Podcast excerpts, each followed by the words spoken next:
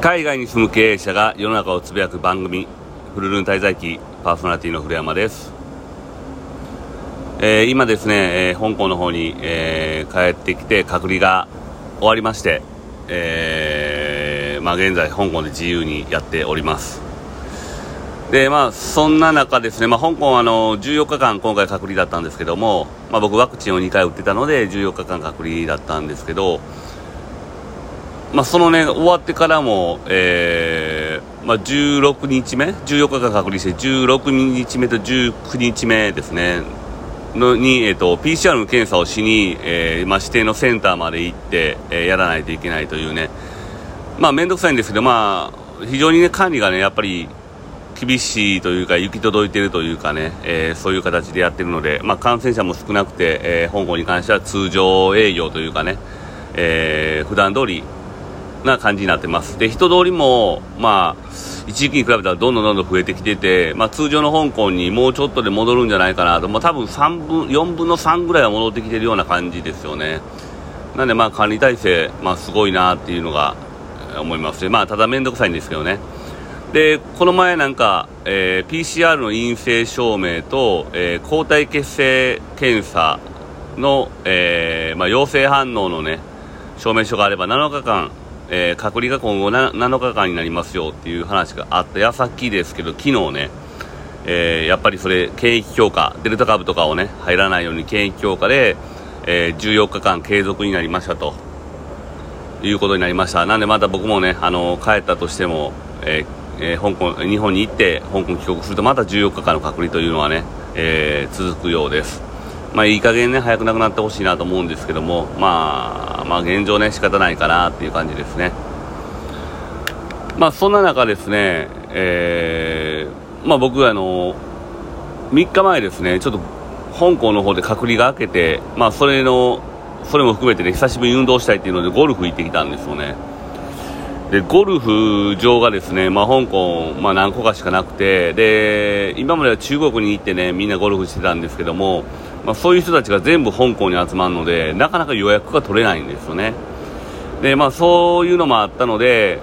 まあ、ゴルフ場予約をして、まあ、よっしゃ予約できたから行こうってなったんですけど、まあ、そのコースが、まあ、山岳コース結構ね山登りの多いコースの中ででキャリーもなしあと、まあ、運ぶキャリーバッグで運ぶのは自分、まあ、一応ねあの手引きカードは貸してくれるんですけどもまあ、自分というところでね18ホール回ってきたんですけどこれがまたね、あのー、まあ、先月ですか 7, 月に、えー、そのコースで死人が出た本当にね、あのー、まあ、日射病というかあれでね、え疲労でね、まあ、死亡した人がいるぐらいね、まあ、過酷なコースで、まあ、そこ行ってきたんですけど本当にね、あの久しぶりに、まあ、これやばいという感じでしたね。でまあ、途中でやめたいと言ってもね、途中まで行ってたらもう戻るのね、あのー、戻るのもまた遠くて、またそれもなかなかきついコースだったりするので、まあ、本当にゴルフしながら、まあ、今日早く、もうほんまに帰りたいと思いましたね。もうスコアうんぬんじゃなくても、こんな過酷なんちょっと無理やなって、ここまでしてゴルフしたくないなってね、えー、久しぶりに思いました。まあ、ただゴルフはま目標がねしっかりとま定まってて、まあ、18ホールで終わるっていうのがあるので、まあ、そこに対してねやっぱりみんな、あのー、まあ、最後までなんとか頑張ろうと途中で戻っても結局しんどいねんからやったらま前に進もうっていうねあの4人で決意をして行ったんですけど、まあ、これって本当にまあ仕事とか人生とかにおいてもね、ま、重要なことで。ま、ゴールが決まっててで行く方向が決まってたらまあ、ちょっとね、あのまあ、今までの力以上のね、ものを出せるというかね、まあ、死に物狂いというか、まあ、そういうので、ね、頑張ろうってなるので、まあ、こういう目標設定というかね、明確なものがあれば、えー、人ってね、もうちょっとだけね、いつもよりも頑張れねえなっていうのを改めてね、実感し、ゴルフしながら実感しました。もうただ本当にもう、しんどかったです。で、まあ今回ね、メインで話したい内容なんですけども、まあ、だあの題名にあるように、まあ、書き出してみるっていうね作業に対してですよね。でよくですねあのー、まあ起業したい人とか結構ねあのー、自分でね事業をしたいとかいういろんな人いるんですけど、まあ、そういう人たちにた,、ね、たまにアドバイスをして、まあ、自分のですね戦闘能力というか今の、えー、っていうのを、まあ、書き出してみたらどうかなっていうのをよく言ってるんですねでこれなんでこれ言うかっていうと、まあ、僕自身もあの一回こうね、えー、自分自身がこう起業した時にその自分が思ってる、まあ、こんな感じでこんな感じで、あ、俺こんな、こういうことできる、こういうことしたいっていうのがいろいろあったんですけども、それを、まあ、ずっと思ってるだけだったのを書き出したんですよ、一回。で、例えばですね、えー、子供の時に自分が得意だったものって何だろう、まあ、イコール自分の強みですよね。やっぱり強み生かさないとビジネスってうまくいかないんで、まあ、強みを自分の強みを書いて、で、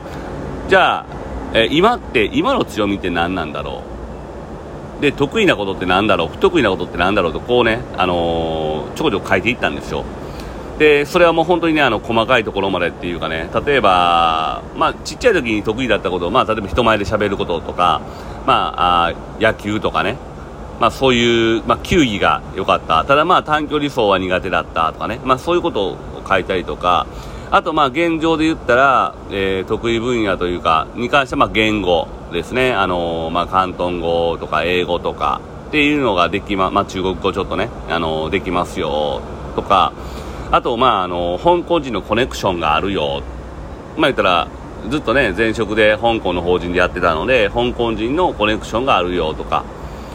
あとは、まあ、対人接触能力ですよね、ある程度、まあ、喋りはうまいですよ、まあ、僕ね、塾講師をやってたんで、まあ、その辺のプレゼンに関しては自信がありますよとか、あと、まあ、えー、パワーポイントとかね、作るのが結構得意だったりするので、そういうパワーポイント作るのうまいですよとかいうのをどんどんバーって書いていったんですね。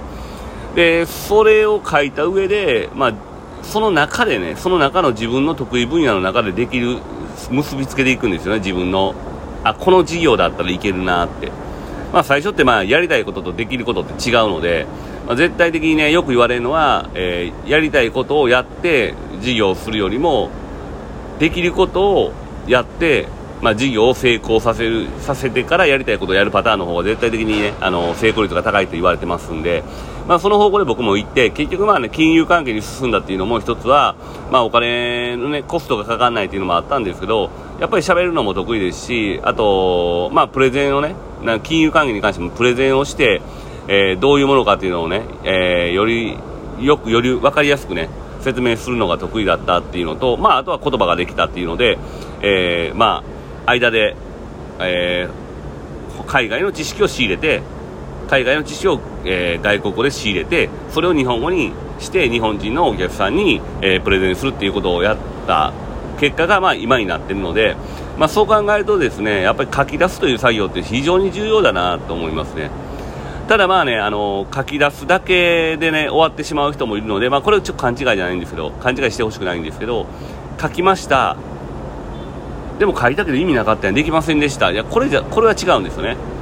書き出して、じゃあ自分がこの方向で行くって、そのね、自分の得意分野の中からこう、私はこうしていく、僕はこうしていくっていうのを決めたら、それに対して真摯に向き合って本気でやんないとね、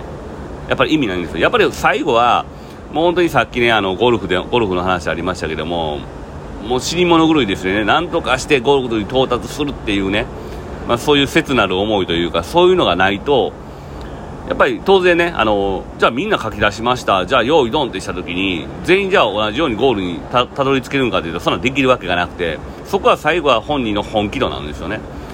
だから自分のやるべきことを徹底してやるとか、例えば、まあ、時間を守るとかね、そんなんも含めて、まあ、非常に重要だと思うんですけども、自分自身はこれ目標決めました、じゃあ絶対やるっていうので、絶対にやるっていうことですよね。やりきるってことですよね。まあ、その部分に関しての決意っていうのが最後ね、あのー、まあ、料理で言うたらスパイスみたいな形で入ってくるんですけど、それによってね、自分っていうのは変わっていくんじゃないかなと思いますね。まあ、本当にね、あのー、まあ、前回のね、えー、まあ、番組の方で言わせてもらいましたけど、人材育成の中でやっぱパソコンをね、一から教えるとかいろいろこうあるんですけど、まあ、その辺に関しても、その人自身が、じゃあどんだけね、本気で学ぶかって、学ぼうと思ったらね、まあ、インターネットもあるし、本もあるし、まあ、いろんなもので学べるので、どこまで極めていこうと思ってるかですよね。だからもう、この程度でいいやって思う人っていうのはこの程度で終わってしまうから、じゃあ今、学ぶべきことが決まってるなんてどこまで深くね深く自分で突き詰めていくか時間を使って自分で学んでいくかっていうことは非常に重要になってくると思うので、まあ、そのためにも一度ね、えー、最初はやっぱり、えー、自分というものをですね客観的に見れるような仕組みとしてやっぱり書くっていうのが大事かなと思いますね。でまあ、これね、まあ、昔から僕ねあの言ってるんですけど、えー、最近ですね、あのえ、初耳学林先生の初耳学っていう中でつんくさんで撮ったんですよねあのモームスとかプロデュースされてるねつんくさんで撮ったんですけどもまあ筆談のな筆談というかあの、まあつんくさんちょっと喉、ね、あの声出なくなってるのでまあ林先生は喋ってでつんくさんは、えー、売ってですねパソコンで売って字を出しててって感じなんですけどまあその中でね同じようなこと言ってましたねやっぱり。やっぱり書き出してみるとやっぱり重要だっていうのをねえー、あの人も言ってましたね、で言った方やった方が絶対成功率も上がるというか、あの夢を叶う、ね、あの可能性高くなるっていうのでなってたんで、やっぱりやってる人はやっぱりやってんねやなっていうのをね改めて思いましたので、ぜひね、あのー、やってみてほしいなと思いますね。意外とですね自分の気づかない得意分野っていうか忘れてるようなねあ俺こんなん得意だったなあこんなん得意こんなんだったらできるそうだなっていうのがね書いてみないと意外とね、頭の中では整理できてるようで整理できてなかったりするので、ぜひ書いてみてほしいと思います。で、その書いたものに対してね、あのたかい、えー、現状を書いて、で、未来こうなっていきたいなっていうところまで書き出した上でね、で、その中でね、えー、それに、その目標に対して真摯に向き合って、で、自分の今できる限りのね、力を振り絞って頑張れば、えー、もっともっと素敵な自分になっていけるんじゃないかなと思います。えー、今日は以上です。ありがとうございました。